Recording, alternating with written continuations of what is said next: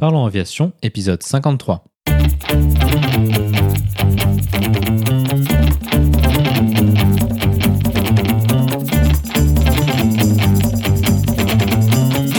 Parlons aviation, le podcast où on parle de tout ce qui vole.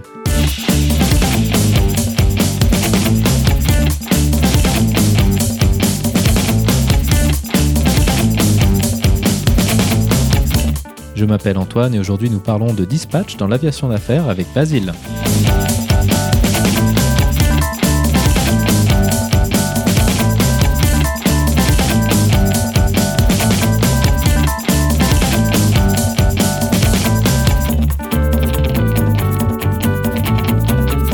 Nous proposerons également la vidéo de la semaine.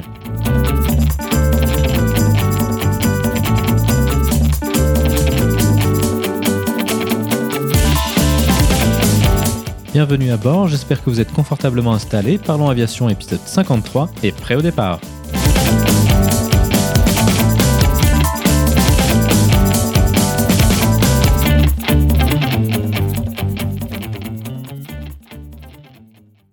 Bonjour et bienvenue dans le 53e épisode de ce podcast. Cette semaine, nous allons discuter d'un métier essentiel dans une compagnie aérienne, le dispatch.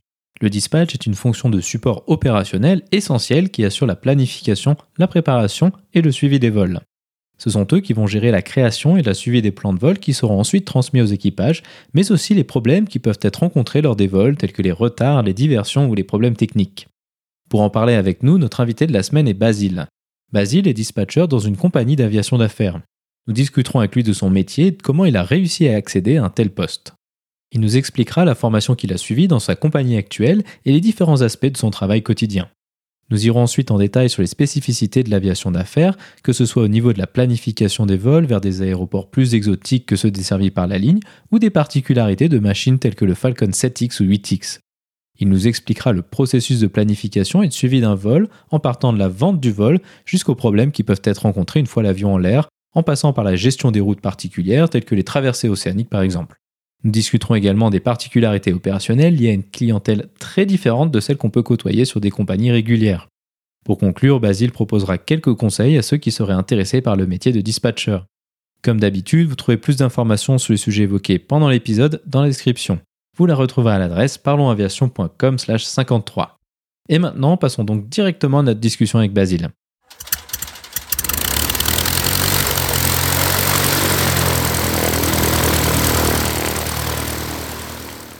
Bonjour Basile et bienvenue sur Parlons Aviation. Peux-tu nous décrire ton parcours aéronautique? Alors bonjour Antoine.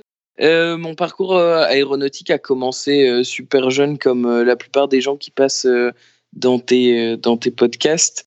C'est tout simplement un coup de foudre qui, qui m'a touché un jour par rapport à l'aviation et depuis j'en suis jamais sorti. Donc petit, j'ai commencé comme, comme nombreux sur Flight Sim j'ai passé de nombreuses euh, heures là-dessus.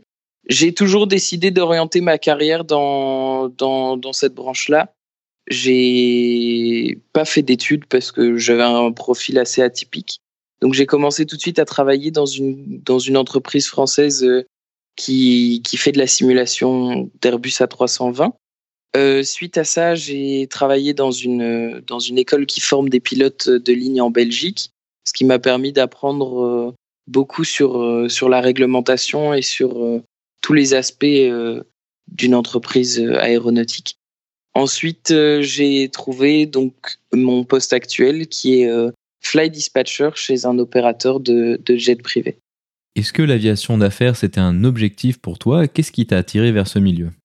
L'aviation d'affaires, ça a toujours été un rêve, on va dire, du fait de l'exclusivité et du mystère qui règne autour de, ce domaine-là. Euh, de plus, c'est des avions qui sont assez particuliers, qu'on n'a pas l'occasion de voir euh, tous les jours, et donc j'avais un, intérêt particulier pour l'aviation d'affaires. Mais quand je cherchais un, emploi en tant que dispatcher, j'avais pas d'objectif particulier. Une compagnie euh, plus traditionnelle m'allait très bien, mais par par chance, on va dire, j'ai trouvé un emploi dans l'aviation d'affaires et aujourd'hui j'en suis ravi. Donc parlons de ce métier de flight dispatcher qui est l'objet de l'interview aujourd'hui. quelle est la formation pour devenir flight dispatcher? Est-ce qu'il y a une licence comme celle qu'on peut avoir en tant que pilote ou est-ce que c'est une formation plus en forme d'apprentissage entre guillemets? Alors au niveau de au niveau mondial, il y a quelques pays où il y a une formation de, de dispatcher, une licence pardon de, de dispatcher. On en a une euh, aux États-Unis qui est euh, assez connue, qui est euh, la licence de dispatcher FAA, donc pour Federal Aviation Authority. Au niveau de l'Europe, l'EASA n'impose en aucun cas une, une, licence pour être dispatcher. En revanche, dans certains pays, comme au Portugal, il y en a une. En France, il y a plusieurs formations qui, qui sont dispensées euh, à l'ENAC et euh, dans d'autres écoles euh, pour, pour être dispatcher, mais pour être employé, il n'y a pas besoin d'avoir d'avoir suivi une de ces formations ou, ou d'avoir une licence. Donc toi, est-ce que tu as fait une de ces formations ou est-ce que tu as juste été embauché en tant qu'apprenti et tu as appris ton métier au fur et à mesure en, en, en l'exerçant? Alors, j'ai euh, quand j'ai été embauché, j'ai été embauché sur euh, les connaissances euh, que j'avais déjà un petit peu sur sur l'aéronautique. Il faut pas grand chose, hein, il suffit de savoir quand même lire la météo, lire des notas, mais comprendre un peu l'aspect réglementation. Ensuite, j'ai reçu pendant un mois en face-to-face avec le, le manager des, des opérations dans notre compagnie un, un training et euh, ensuite, euh, pendant, pendant un autre mois, j'étais, euh, il était tout le temps là à mes côtés pour, pour pratiquer. Puis au fur et à mesure, j'ai été lâché sur des, des tâches de plus en plus complexes. Et c'est un métier qui est très intéressant parce que tu es en perpétuelle formation. Et surtout dans notre cas où on a des missions tellement diverses que tu es toujours à la recherche d'informations euh, complémentaires.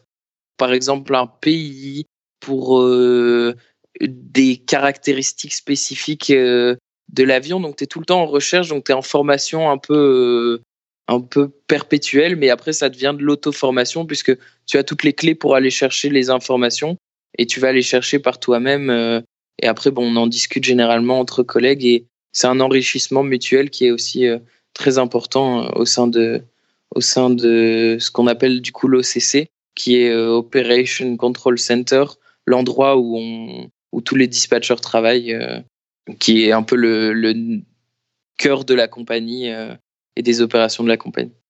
Quels sont les aspects du métier que tu apprends, euh, qui te sont enseignés lors de, cette, de lors, lors de cet apprentissage? Est-ce que c'est de l'apprentissage des outils ou est-ce qu'il y a aussi également des choses telles que de la réglementation et des aspects plus légaux, disons? Alors, il y a une première partie qui est super importante, qui est sur la réglementation, parce que comme pour les pilotes, on est, euh, on est soumis à, à toute la réglementation EASA. Euh, et donc, il y a une partie indéniable de, de réglementation. Euh, apprendre à aller chercher les informations où elles sont parce que entre les EASA, entre les IP, entre les cartes, on a énormément d'informations qui sont à notre disposition et il est super important de savoir où les chercher et quand chercher quelle information. Donc il y a cette partie-là. Puis il y a une euh, formation sur les, outils qu'on utilise, euh, que ce soit le système de le logiciel de, de planification des vols, le logiciel interne donc avec le planning, euh, toutes les demandes qu'on peut avoir, et aussi euh, le système, la plateforme d'Eurocontrol qui permet d'avoir accès euh, à beaucoup d'outils. donc on apprend à gérer tous ces outils-là et après, c'est aussi beaucoup de découvertes par la suite, euh, des, fonctionnalités un peu cachées des logiciels. En bricolant un peu, on arrive à trouver des nouvelles fonctionnalités qui, qui, nous servent, qui nous servent dans notre quotidien. Donc toi, tu as dit que tu étais flight dispatcher.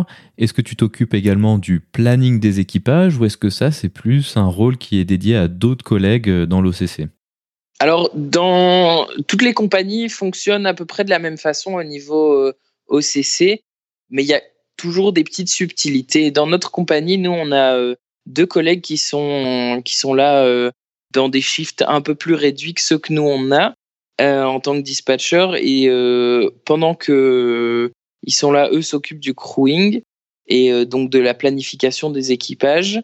Et quand eux sont absents, les dispatchers, on prend la relève euh, à ce niveau-là. on est formé à faire du, de la planification des équipages parce que c'est une tâche qui est quand même assez complexe, notamment dans les calculs de, de temps de, service et de temps de repos. Donc on est formé à le faire, mais ce n'est pas notre tâche principale. Maintenant, on peut s'intéresser au déroulement de la préparation d'un vol. On imagine, je pense assez facilement que dans l'aviation d'affaires, vous avez des demandes qui sont beaucoup plus exotiques que ce qu'on peut avoir sur une compagnie régulière. À quel stade du processus de la vente d'un vol, disons, est-ce que vous êtes impliqué? Est-ce qu'on fait appel à vous dès que le client demande bah, un vol d'une destination un peu exotique, un peu particulière à une autre? Cette question est intéressante parce qu'on est impliqué euh, à plusieurs, euh, à plusieurs échelons en fonction des, des vols. Si un client veut faire un, un vol entre Paris et euh, Bordeaux ou entre Nice et Nice et l'Espagne par exemple, on sait que c'est des vols assez courts. Si les timings sont en pleine journée, les commerciaux de notre entreprise vont directement vendre le vol et nous on va être impliqués après ça au moment de la préparation. Alors que dans le cas où c'est des destinations exotiques ou des destinations qui sont un peu plus complexes parce qu'elles peuvent être euh, parce que ça peut être des vols beaucoup plus longs euh, ou des aéroports assez atypiques ou des aéroports qui sont moins connus. Dans ce cas-là, les commerciaux, avant de vendre le vol, ils vont nous demander de faire une étude de faisabilité de, de ce vol.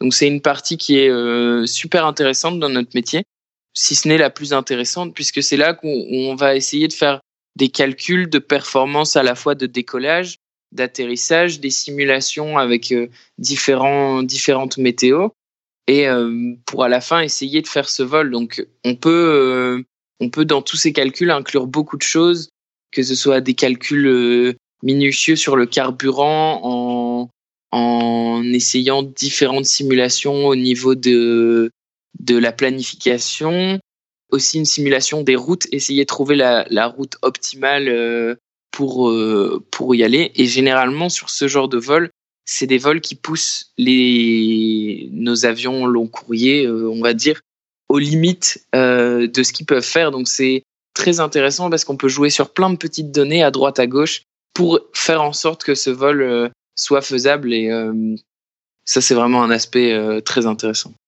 Donc pour l'instant, on a juste parlé de, de, ce concept générique de la destination exotique quels sont les aéroports euh, qu'on vous a demandé quelquefois qui posent plus de problèmes qu'un aéroport standard comme Madrid ou Bruxelles?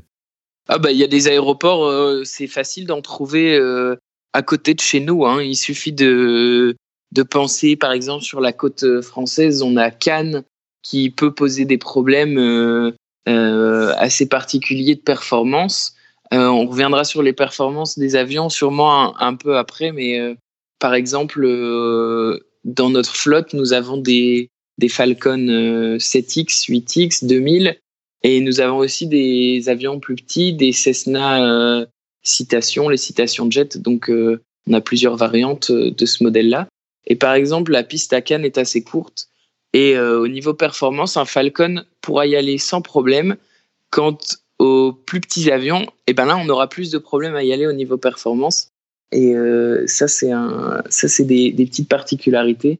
Plus gros ne veut pas dire moins performant et vice versa. Sinon, au niveau euh, aéroport complexe, on peut avoir euh, des aéroports qui sont euh, dans les Alpes. Euh, je pense à Sion en particulier, qui est qui est assez délicat et qui demande aux pilotes d'avoir des formations, une formation spécifique. De l'autre côté de la Manche, on a London City qui est spécifique aussi qui peut poser des problèmes de performance. Après, niveau destination exotique, euh, c'est un peu au cas par cas. On nous demande de temps en temps d'aller euh, dans les Caraïbes, euh, sur des petites îles. Et euh, ça, c'est toujours intéressant de, de, découvrir aussi des aéroports euh, où, dont on entend très peu parler. Donc ce sujet des performances, c'est un sujet qui est très intéressant. Donc tu as parlé de la différence entre euh, les Falcon bah, 7X et 8X qui sont des gros avions d'affaires, on peut dire. C'est pas tout à fait encore de l'Airbus privatisé, mais, mais quand même, ça reste des gros avions. Pour avoir une ordre d'idée, euh, est-ce que c'est possible, par exemple, de faire, euh, si moi demain je veux aller euh, avec un de vos Falcon de Cannes à New York, par exemple, est-ce que c'est un vol qui va commencer à poser problème ou est-ce que c'est quelque chose qui sera aucun problème pour ce type d'avion? Alors ça, c'est une bonne question. Donc je pourrais calculer là les performances du, du, Falcon 7X ou 8X, 8X pour regarder si on peut décoller de, depuis Cannes vers New York. Parce que si tu veux partir vers New York, tu vas avoir besoin d'une grosse quantité de carburant. C'est dans cet intérêt-là qu'on calcule les performances, savoir si tu vas pouvoir emmener ton carburant directement depuis Cannes, chose que je, ne, que je ne te recommande pas non plus puisque le, le fuel à Cannes est, est, super cher. Donc, tu vois, dans cette, dans cette optique-là, on va plutôt essayer aussi de conseiller les commerciaux à tendre à conseiller de partir de Nice, qui est juste à côté, qui est un aéroport beaucoup plus important, où là, on est sûr de ne pas avoir de problème de performance et euh, d'avoir aussi du carburant euh, moins cher. C'est ça aussi, c'est une donnée qu'on prend en compte, le prix du carburant. Nous, c'est exactement ça qu'on va faire, c'est calculer par exemple les performances pour, euh, pour ce genre de vol. Quelque chose aussi qu'on peut imaginer, une des particularités qu'on imagine peut-être assez facilement de l'aviation d'affaires, c'est que contrairement à l'aviation régulière où les vols sont planifiés euh, un an, un an et demi en avance, on imagine assez facilement que ah, peut-être que moi, bah, justement, je t'appelle pour ce vol euh, Cannes New York pour, demain. Est-ce que c'est le genre de problématique que vous avez de, de limite temporelle forte comme ça? Alors oui, c'est un, c'est un problème qu'on a. Généralement, nos clients, ils planifient quand même leur vol, euh, je vais dire assez longtemps en avance, mais bon, c'est pas non plus un an, un an et demi, mais Généralement, à trois mois, on a une idée du planning à peu près euh, correct. En revanche, il y a énormément de changements parce que nos clients, justement, en choisissant l'aviation d'affaires, en plus de choisir du confort, ils choisissent surtout une flexibilité. Donc, euh, les, les personnes qui, qui empruntent euh, nos, nos, avions pour, euh, pour voyager, ils cherchent cette flexibilité-là. Donc, à tout moment, on peut avoir des changements de destination, des changements de timing, décoller une heure avant, décoller quatre heures plus tard, changer tout d'un jour. On est, on est confronté à ça. On a des changements de dernière minute aussi, mais euh, les vols, le plus souvent, quand on a des vols de dernière minute, ce sont des vols médicaux. Donc on, on fait partie de cette chaîne-là aussi qui, euh, qui fait des vols médicaux et euh, la plupart du temps, ces vols médicaux sont, sont destinés à transporter des organes. Donc dans ces cas-là, généralement, c'est l'organisme euh, qui, qui s'occupe des, des, dons d'organes, qui nous appelle en disant voilà, on est en train de prélever euh, un organe à tel hôpital. Euh, le temps qu'on termine l'opération, on sera là dans une heure, une heure et demie. On doit décoller vers cette destination. Et bon, là, c'est la, la, la, cloche qui sonne, tout le monde s'arrête et tout le monde contribue un peu ce vol. Il y en a un qui fait l'organisation au niveau logistique, c'est-à-dire demander les, les créneaux d'atterrissage dans les aéroports. Il y en a un autre qui, qui s'occupe de, de faire le plan de vol. Et du coup, ça, c'est euh, c'est une partie que j'aime beaucoup, à la fois parce que ça change du quotidien de, de faire des vols euh, pour des clients spécifiques. C'est vraiment euh, rentrer dans un maillon de la chaîne de, de cette greffe et des greffes en général. Et ça, c'est vraiment personnellement, tire, euh, j'en tire beaucoup de ces vols-là parce que j'ai l'impression de contribuer à sauver une vie. Alors même si c'est euh, une goutte d'eau parmi euh, le médecin qui pratique l'opération, mais généralement en plus on, on sait si les médecins reviennent vers nous en nous disant bon ça a fonctionné ou malheureusement ça n'a pas fonctionné. Du coup, on a vraiment l'impression de contribuer à ça et ça change de ce qu'on fait d'habitude. Ah ok, alors ça c'est c'est très intéressant. pour pallier à ce cas de figure, on imagine bien qu'une heure, c'est ultra court. Est-ce que vous avez des, avions et des équipages qui sont d'astreinte à des délais très courts pour pouvoir justement se faire ce genre de mission? Alors, on n'en a pas forcément, donc des fois, malheureusement, on est obligé de dire, ben, malheureusement, on ne sait pas faire le vol. La plupart du temps, parce que c'est euh, parce qu'on n'a pas d'avion disponible, euh, ce qui arrive. Et euh, dans ce cas-là, les le client, parce que ça reste un client, euh, cet organisme qui gère les, les, dons d'organes, ils se rabattent vers euh, des autres opérateurs. Pour les équipages, on a de la chance d'être, euh, d'avoir nos, nos équipages qui habitent dans une.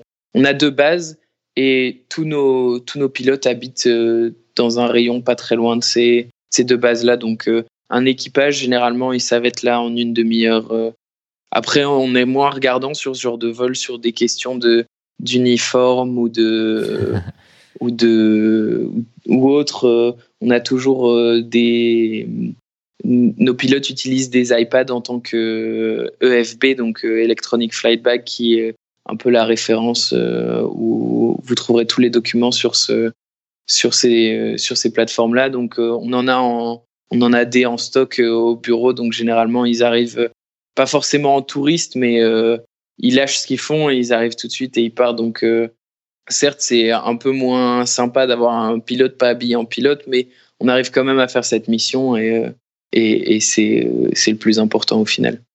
Alors ça c'est très intéressant si on peut peut-être faire un parallèle avec l'aviation de, de ligne. une astreinte déclenchable à, 30 minutes, c'est en tout cas dans le cas de ma compagnie, c'est quelque chose qui n'existe pas en fait. Normalement on a 90 minutes, qui laisse un petit peu plus de temps, mais c'est intéressant. C'est vrai que pour des missions comme ça, ça n'a pas grand-chose à voir avec euh, ce qu'on fait dans l'aviation régulière finalement. Après, c'est un, un concept, euh, c'est 30 minutes, en fait, c'est la disponibilité du pilote sur base de volontariat. On n'est pas, euh, on n'a pas de, contrairement aux compagnies, dans notre, dans la nôtre, on n'a pas de définition de stand-by, de ce qu'on peut appeler un stand-by. Donc, c'est une personne qui est d'astreinte et qui doit absolument prendre son téléphone. Non, dans ces cas-là, en fait, ce qu'on fait, c'est que on regarde euh, notre listing de tous les pilotes. Bon, ceux qui sont en vacances pendant 15 jours, on se doute bien qu'ils sont à l'étranger, qu'ils vont pas être disponibles. Et en fait, on appelle tous les pilotes et on attend qu'il y en ait un qui dise euh, oui, c'est bon, je peux venir. Et on dit ok, bon, on va trouver un autre pilote, un autre collègue. On raccroche, on continue, on continue. Et c'est comme ça qu'on arrive à rassembler euh, un équipage. Ah ok, très, très intéressant. C'est effectivement très différent hein, d'une compagnie régulière, mais bon, vu l'émission, c'est normal. Maintenant, intéressons-nous à nouveau plus à ces vols prévus euh, quelques temps en avance. Donc un vol qui aura été vendu, euh, comme ce que tu décrivais, environ trois mois avant. Quel délai avant le vol est-ce que vous, vous commencez à, la, la, préparation, disons, euh, finale pour le vol? Alors la préparation finale, finale, elle a vraiment lieu à J-1 par euh, la, réalisation, et même des fois moins, H-6, euh, avec la, la création, on va dire, du, plan de vol. Euh, en revanche, quand le vol est inséré dans, quand le vol est vendu, nos commerciaux nous envoient un, un petit, un petit message en disant voilà, j'ai vendu ce vol, ce vol va se faire. Est-ce que vous pouvez demander les, les slots? Dans les aéroports pour être sûr de les avoir. Comme je l'ai dit tout à l'heure, certains aéroports où, euh, où tu peux avoir des problèmes au niveau des slots. Donc, c'est des aéroports qui vont avoir tendance à être, euh, à être euh, fort fréquentés à des certaines périodes. Donc, ils instaurent des slots. Donc, pour le parking, c'est des régulations pour le parking. Par exemple, en Grèce l'été, certains aéroports, on peut pas rester plus de deux heures garés là. Donc, on va tout de suite demander euh, ces slots pour être sûr de pouvoir garantir euh, qu'on ait les, bons timings pour pouvoir arriver dans, les aéroports et en repartir pour que le client soit satisfait. Ensuite, plus on va se rapprocher de la date du vol, plus on va commencer à, demander les autres services euh, annexes qui peuvent être le handling, donc prévenir que voilà, on aura besoin de l'avion va arriver à telle heure, on a besoin d'avoir quelqu'un qui va accompagner le client de l'avion à la sortie du terminal d'aviation d'affaires. Ensuite, on peut avoir des demandes euh, un peu particulières comme des demandes de catering. Donc ça, on gère aussi. Le catering, c'est tout ce qui est lié euh, au repas, aux boissons. Donc on va s'occuper de ces demandes spécifiques. On s'occupe aussi, euh, on fait un peu agent de voyage pour les clients. Donc dans certains cas, on peut avoir des demandes de voitures de location, ou une réservation d'hôtel. Dans ce cas-là, on va s'en occuper aussi. Puis après, il y a euh, une fois, ça c'est euh, environ une semaine, euh, une semaine et demie avant le vol. Ensuite, on va, donc nos collègues vont s'occuper de mettre un équipage dessus. On va regarder si l'équipage doit positionner.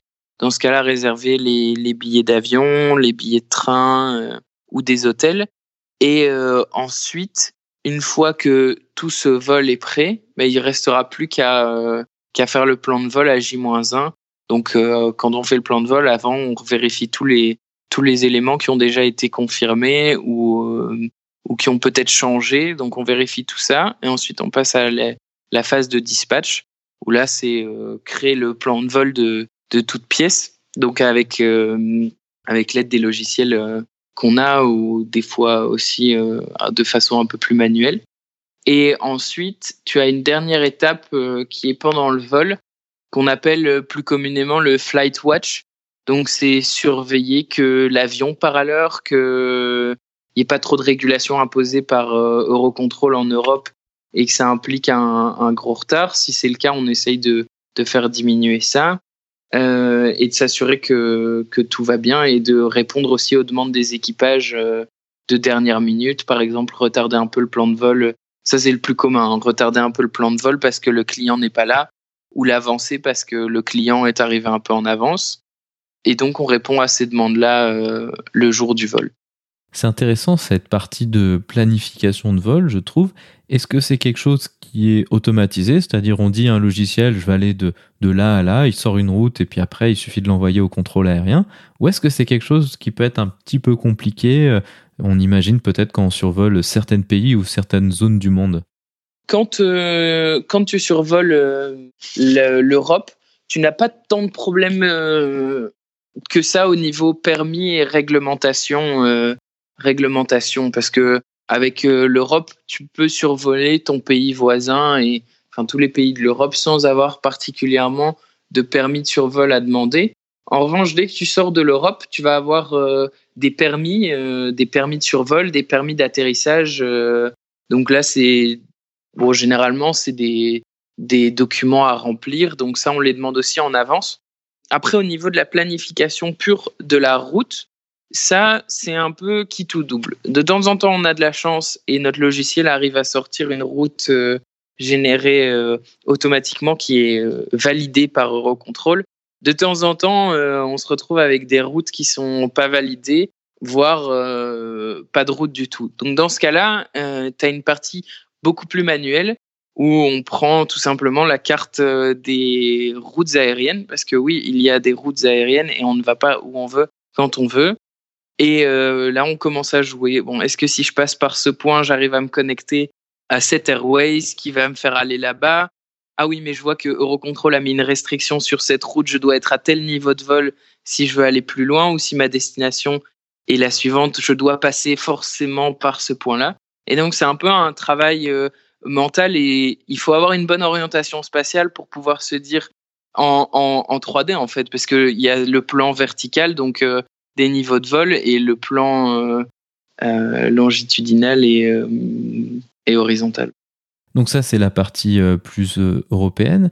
donc tu as dit tout à l'heure que vous faisiez du, long courrier. Donc ça, on imagine que ça implique pas mal de traversées océaniques. Est-ce que ça, c'est aussi quelque chose qui présente des problématiques particulières pour vous? Alors les traversées océaniques, non, ça pose pas de problème. Et généralement, les vols internationaux posent pas trop de problèmes. Il faut savoir que chaque région du monde a ses spécificités. Donc, par exemple, dans l'Atlantique, tu as un système, euh, comme il y a beaucoup de trafic, tu as un système de, euh, de routes particulier qui a été mis en place, qui s'appelle euh, les NAT, North Atlantic Tracks. Sans rentrer dans des détails trop complexes, ces NAT, elles ont été créées à la base pour les avions de ligne pour être toujours à plus ou moins une distance de 120 minutes d'un aéroport adéquat et en mesure d'accepter l'avion en cas d'avarie euh, pendant le vol. Nous, avec les Falcon 7X et 8X, on est un peu dans un cas un peu différent où on n'a pas besoin d'être euh, dans les 120 minutes d'un aéroport. Je vais expliquer un peu plus en détail. Donc, il y a un concept qui s'appelle les TOPS, qui est le Extended Twin Operation. C'est une certification qui permet aux avions bimoteurs de voler plus ou moins éloigné d'un euh, aéroport adéquat. Euh.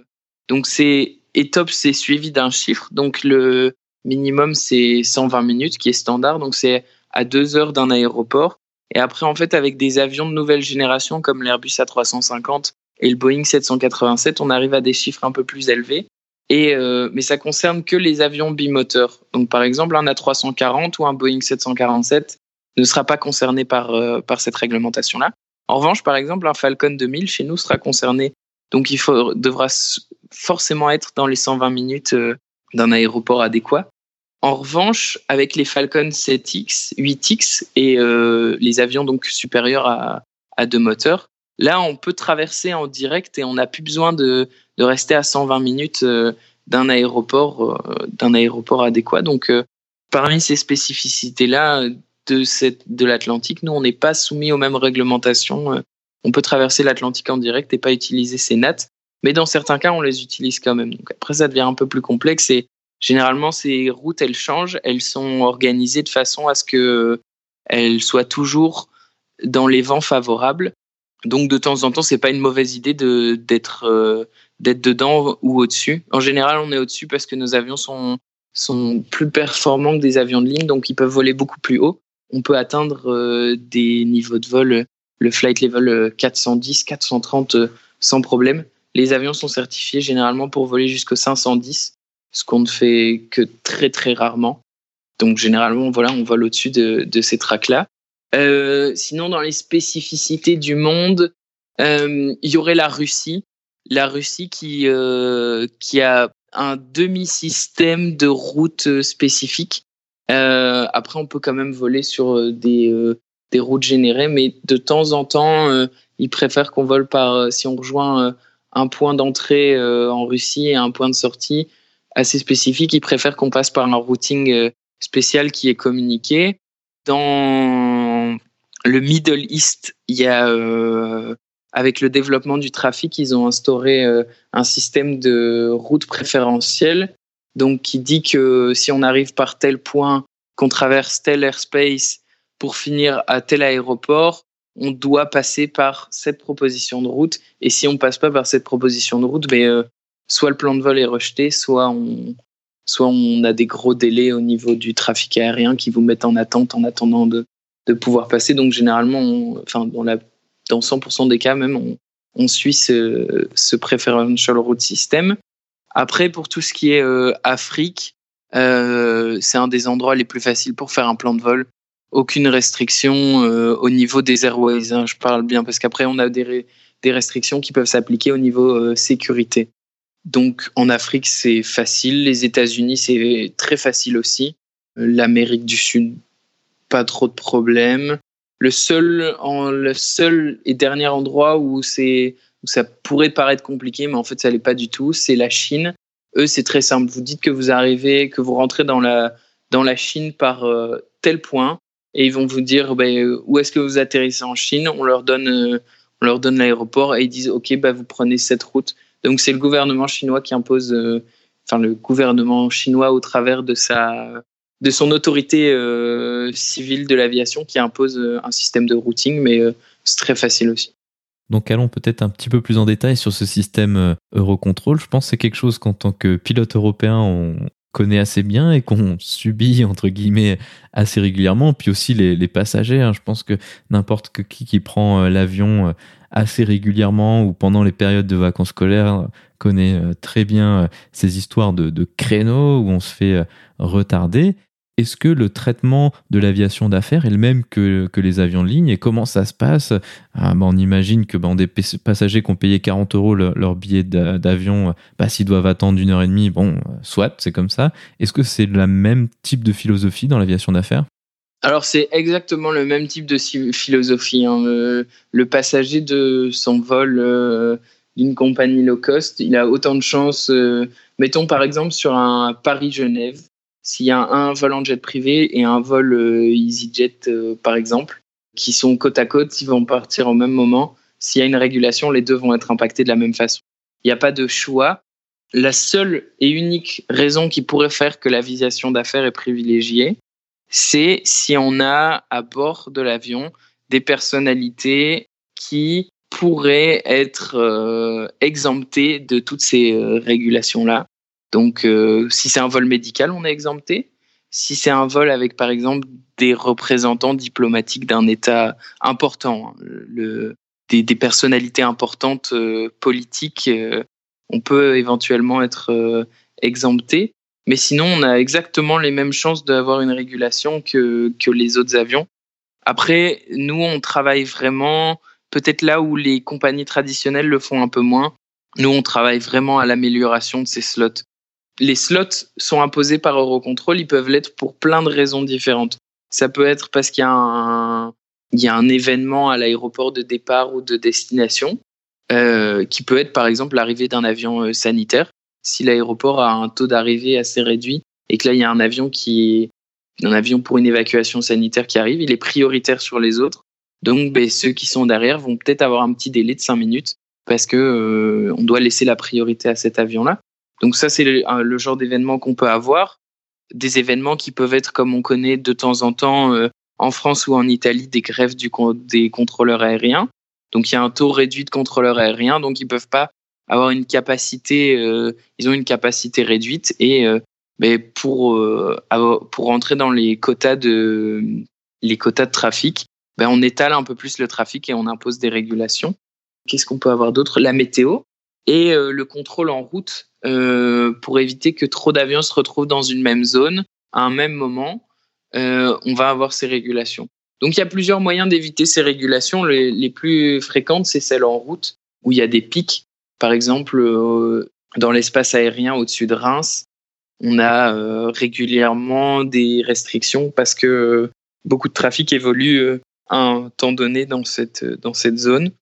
Et pour éviter ces régulations, bah, il y a plusieurs moyens. Il y a de rerouter l'avion, donc le faire voler, soit le faire voler par une route complètement différente qui évite cette zone-là, soit le faire complètement changer de niveau de vol pour, euh, pour passer en dessous ou au-dessus de la régulation. Ensuite, euh, l'autre aspect qu'on peut discuter, c'est ce que tu parlais du, du, flight watch, donc du suivi du vol. À quoi ça ressemble euh, le suivi d'un vol du sol par vous? Qu'est-ce que vous faites et qu'est-ce que vous regardez? Alors, ce qu'on regarde, c'est avant tout, avant que l'avion ait décollé, c'est est-ce qu'il a justement une restriction du temps de décollage imposé par Eurocontrol? C'est le premier truc qu'on va regarder. Ensuite, on coordonne avec l'équipage, savoir bon, ok, il y a telle telle telle régulation, ça impacte d'autant de temps. Qu'est-ce que vous voulez qu'on fasse? Est-ce que vous pensez que le client va être là à temps et ça vaut le coup de regarder pour trouver une solution? Ou est-ce que le client euh, avait prévenu qu'il serait un peu en retard? Et dans ce cas-là, on essaye de friser un slot qui correspond à peu près au, timing euh, auquel le, client sera là Ou alors, euh, bon, on laisse comme ça et on verra ce qui se passe ce qui arrive aussi. Euh, donc il y a cette première partie là. Ensuite, euh, au moment du décollage, on va euh, on va essayer de traquer le le temps de décollage pour avoir des timings spécifiques sur les vols pour avoir des estimations de temps de vol qui sont correctes pour les vols suivants. Donc on va traquer ce message de départ. Donc le message de départ, il peut être donné par l'aéroport de départ on a certains avions qui sont équipés de systèmes qui nous envoient un mail euh, avec l'heure de départ et euh, une heure estimée d'arrivée. Après, plus tard dans le vol, quand le vol est euh, susceptible d'arriver, si on voit que l'avion a beaucoup d'avance ou beaucoup de retard, ben, on va avertir le, les services coordonnés à destination. Par exemple, s'il fallait un taxi et que l'avion arrive une demi-heure avant, ben, il, faut, il faut prévenir ce taxi que l'avion sera là une demi-heure avant pour éviter que c'est tout, tout ça est dans l'objectif d'avoir un service client euh, de meilleure qualité euh, possible, quoi, que le que le client n'ait pas à attendre son taxi à la sortie de l'aéroport euh, ou que l'avion puisse repartir tout de suite dans les meilleures conditions. Donc, si par exemple l'avion dépose juste un passager et qu'après il repart, ben, on va pouvoir avancer grâce au Flightwatch, on va pouvoir avancer le plan de vol suivant pour être sûr que l'avion puisse puisse repartir à temps et minimiser les, les temps au sol. C'est surtout ça le, but du Flight Watch. Est-ce que vous avez également des cas où ben, moi j'ai payé mon vol, euh, je cet exemple, vers New York euh, très cher et, et je change d'avis euh, en vol, je dis ah, bah, finalement je viens de recevoir un email d'un de mes collaborateurs et il faut que j'aille à Halifax plus tôt. Est-ce que ça c'est quelque chose que vous arrivez à faire ou est-ce que c'est un peu compliqué? Alors ça c'est des cas qui se présentent très rarement.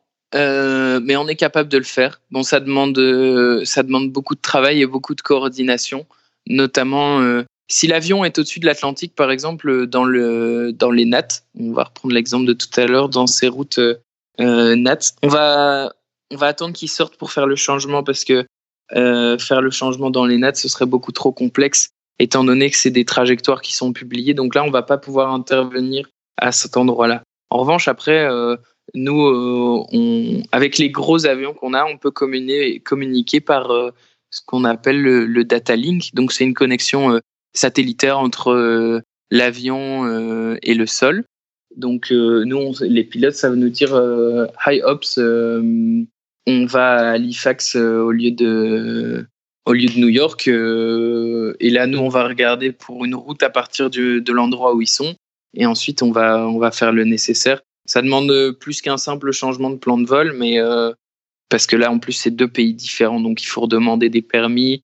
Ça, c'est assez délicat quand même. C'est assez délicat, mais ça, heureusement, ça n'arrive quasiment jamais. Quelles sont vos interactions avec l'équipage? Euh, une fois en vol, via ce que tu décris, via le data link Est-ce que de manière normale, vous avez peu d'interactions ou est-ce que ça arrive d'avoir des, demandes particulières, par exemple, je sais pas, en cas de problème technique ou, euh, de demande particulière du client, par exemple? Généralement, c'est des demandes. Euh, soit les pilotes ont besoin de nous demander une information. Par exemple, qu'est-ce qu'on a eu récemment? Récemment, on a un pilote qui se demandait. Il y avait deux handlers qui portaient le même nom à son aéroport de destination. Il nous a demandé de vérifier si c'était sur si c'était le handler du nord ou du sud de l'aéroport auquel il allait. donc on vérifie ça, on passe un petit coup de fil, on lui répond. Euh, de temps en temps, c'est euh, ah le passager a oublié, mais euh, il voulait demander, il voulait un taxi entre tel endroit et tel endroit. Il communique aussi avec la technique, donc de temps en temps, s'il y a un petit souci, ils peuvent le demander. Et alors, il y a une petite anecdote qui me vient à l'esprit, c'est que nos avions sont équipés, pas tous, mais les plus gros sont équipés de, de Wi-Fi. Et euh, le, les pilotes avaient perdu le post-it sur lequel euh, le mot de passe du Wi-Fi était noté. et le client euh, demandait le code du Wi-Fi. Et euh, donc, euh, moi, j'étais au, au, au, bureau à ce moment-là. Et le premier truc qui m'est venu en tête, c'est mais, mais qui a le code du Wi-Fi de l'avion? Et donc, c'était, je suis parti de bureau en bureau, aller demander au mécano, est-ce que quelqu'un a le code du Wi-Fi de l'avion? Euh, Et en fait, on a un, euh, on a euh, un département maintenant, c'est qui est équipé d'un bureau avionics. Et c'est lui qui avait une liste avec tous les mots de passe Wi-Fi des avions. Donc, on leur a communiqué le, mot de passe du Wi-Fi et, les passagers ont pu accéder au Wi-Fi donc dans l'avion. Ouais, parce que on peut imaginer, bon, c'est une anecdote qui est, rigolote, mais que vous, en termes de satisfaction de clients, des gens qui, qui travaillent beaucoup, qui ont besoin d'être plus connectés que la moyenne, on imagine que ce genre de choses, typiquement le, le Wi-Fi à bord de l'avion, c'est quelque chose qui est très important euh, du point de vue du client, j'imagine. Alors sur les vols euh, court courrier, euh, c'est pas spécialement important. Après sur les vols plus longs, les transatlantiques ou les vols qui font plus de 5 heures, oui, ça commence à, je pense, à être important étant donné qu'on a beaucoup de, de clients qui sont des chefs d'entreprise euh, et qui ont besoin d'avoir euh, des informations en, en, temps réel. Donc, euh, on a certains clients qui veulent à tout prix la connexion dans l'avion et d'autres qui souhaitent justement ne pas l'avoir pour profiter de la, du temps de vol comme un temps de déconnexion. Ce qui est aussi assez philosophique, je dirais, et se dire, bon, bah, dans tous les cas, je suis au-dessus de, tout, autant prendre ça comme un moment euh, calme de détente euh, et de, de savourer euh, le vol tranquillement. Maintenant, une autre facette à laquelle on peut s'intéresser, c'est qu'est-ce qui se passe quand il y a des choses, des, imprévus, alors peut-être pas nécessairement des urgences, parce qu'en général c'est assez rare, mais comment est-ce que vous vous gérez typiquement bah, si l'aéroport auquel vous allez il est fermé, tu as dit que vous, y avait plein de plans qui étaient faits au niveau de, de l'arrivée du client. Comment est-ce que vous gérez à bah, l'imprévisible, l'inconnu d'un dégagement ou d'un problème technique à destination? Euh, Le problème technique à, destination, euh, ça c'est euh, ce qu'on redoute un peu, surtout si l'avion doit repartir immédiatement. Dans ce cas-là, c'est plus nos collègues du département, nos collègues commerciaux, qui vont essayer en lien avec les la maintenance chez nous de trouver une solution, savoir est-ce que l'avion est réparable rapidement D'abord, ils vont tout simplement regarder où est l'avion. Si euh, l'avion est à, euh, à Paris euh, ou si l'avion est à Nice, bon, on s'est rapidement envoyé une pièce, une pièce pour réparer. Par contre, si l'avion est au fin fond du Canada ou au fin fond de la Russie, là, ça devient un peu plus complexe. Donc, généralement, comme solution, il y a envoyer un autre avion pour aller chercher le client. envoyer, trouver un autre avion pas loin qu'on peut prendre en charter pour pour ramener le client et pour continuer son voyage.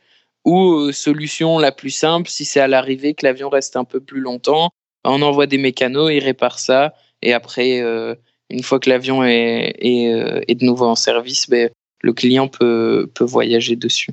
Après, pour tout ce qui est aéroport fermé, imaginons on va à un aéroport, il ferme, bon ben on est comme tous les avions, on va devoir euh, se dégager et euh, justement dans le flight watch, on va regarder euh, vers quel aéroport de dégagement notre avion s'oriente et tout organiser en vitesse là-bas. Donc c'est un métier où il faut être aussi très réactif.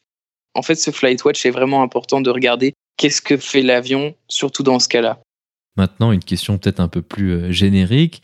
Quelles sont les demandes un peu euh, plus particulières auxquelles vous avez fait face de, vos clients? Quelles sont les choses un peu plus extraordinaires qui, te viennent à l'esprit comme ça?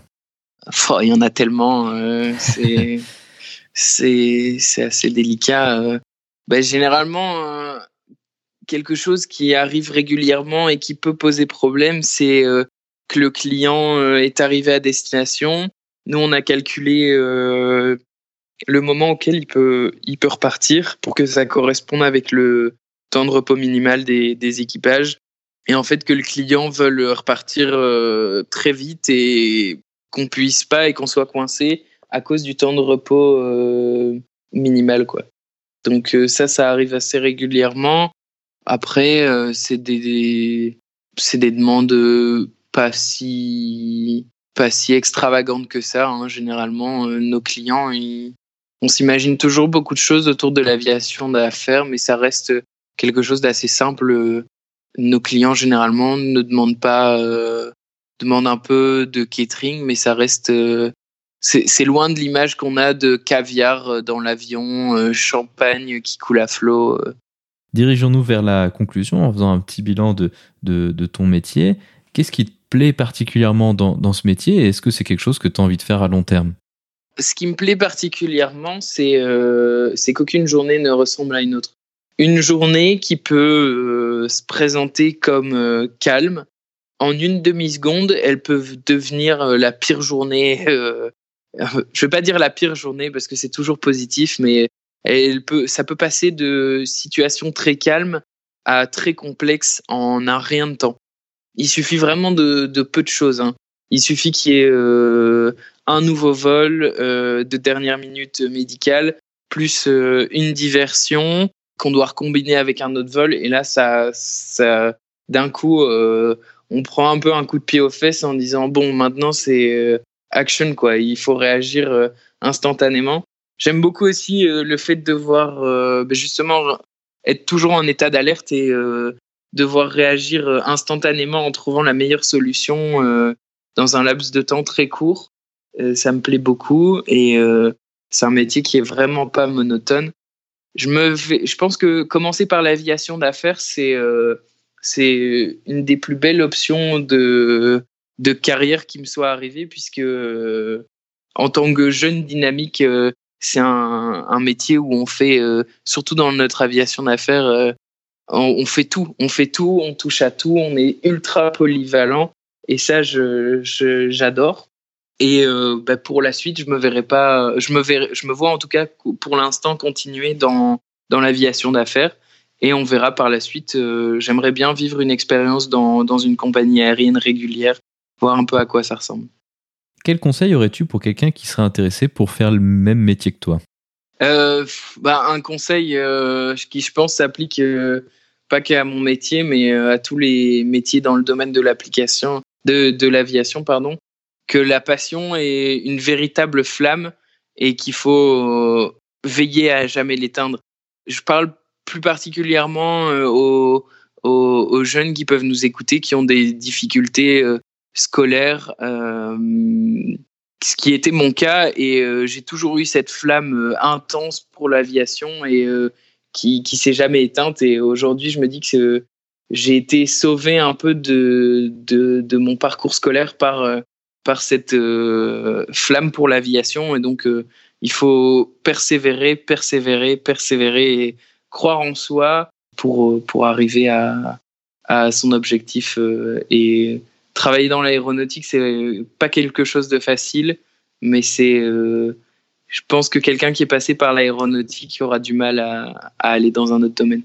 Ainsi se conclut donc cette discussion. Basile, merci beaucoup d'avoir accepté de venir nous parler de ton métier sur le podcast. Bah écoute, pas de souci, c'était un, réel plaisir et euh, j'espère que ça renseignera euh, et intéressera euh, beaucoup des auditeurs pour en savoir plus sur l'aviation, l'aviation d'affaires.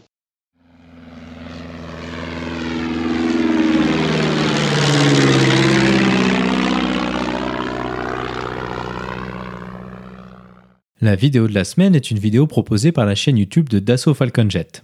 Elle propose de retracer le déroulement d'une tentative de record de vitesse établie avec un Falcon 8X de la côte ouest à la côte est des États-Unis. Cette tentative est partie du terrain de Santa Monica dans la banlieue de Los Angeles. Il s'agit de ce qui est habituellement considéré comme plutôt un petit terrain avec une piste de seulement 1067 mètres. De plus, cet aéroport fait partie des plus sensibles au bruit à cause des riverains environnants. Pouvoir décoller avec un aussi gros avion pour un aussi long vol d'une aussi petite piste est quelque chose de réellement impressionnant. C'est grâce à ce type d'avion que des compagnies d'aviation d'affaires arrivent à proposer un service que les compagnies régulières ne peuvent simplement pas proposer. Cette vidéo permet également de se faire une idée de l'avionique ultra sophistiquée de ces avions modernes. Comme d'habitude, vous trouverez le lien vers la vidéo dans la description ou en allant sur le lien parlonsaviation.com slash vidéo 53 sans accent sur le E de vidéo.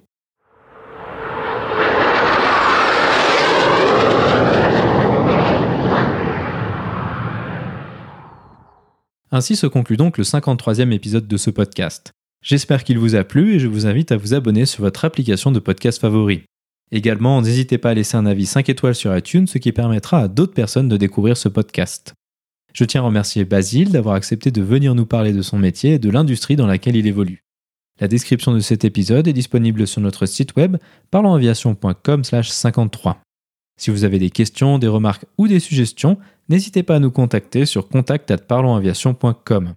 Si vous voulez recevoir des notifications lors de la sortie des nouveaux épisodes, vous pouvez vous inscrire à la newsletter dans la barre latérale droite de notre site parlonsaviation.com. Vous pouvez également nous suivre sur Twitter, sur @parlonsaviation et sur Facebook. En vous souhaitant des vols nombreux, je vous remercie d'avoir écouté ce 53e épisode de Parlons Aviation.